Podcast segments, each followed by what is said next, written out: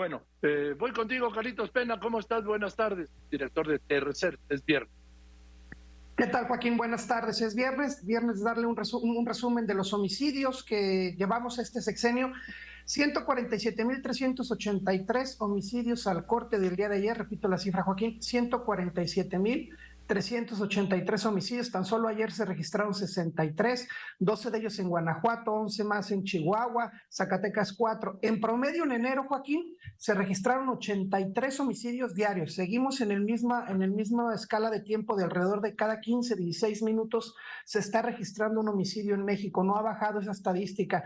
El 2022 prácticamente cerró con arriba de 30 mil homicidios. Falta que nos dé las cifras oficiales y INEGI, pero seguramente, por lo menos en las cifras de la Secretaría Secretaría de Seguridad Pública ya estamos sobre los 30.500 homicidios, lo que fue 2022 prácticamente igual. El, año 2021 fueron alrededor de 35.000 ya con las cifras INEGI.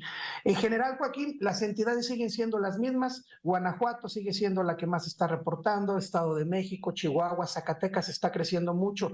A este ritmo, Joaquín, insisto, si seguimos con esta misma tendencia, sea alta o sea baja, estaríamos terminando el sexenio con arriba de 210 mil homicidios. Ya hoy, con esta cifra de 147 mil, estamos a menos de 9 mil homicidios, Joaquín, de rebasar a todo el sexenio de Enrique Peña Nieto, que fueron 156 mil. Ya rebasamos al de Felipe Calderón con 120 mil y estamos a 9 mil homicidios, eh, prácticamente digamos que a tres meses aproximadamente de rebasar lo que todo lo que se registró en el sexenio pasado, Joaquín.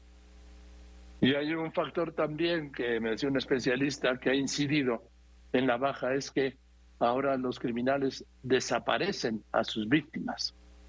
Así entonces no se registra. damos la estadística contigo, exacto, cuando damos la estadística contigo de desaparecidos, van más de 100 mil desaparecidos y la mayoría, por lo menos casi la mitad, en este sexenio precisamente coincide con la información que te dieron.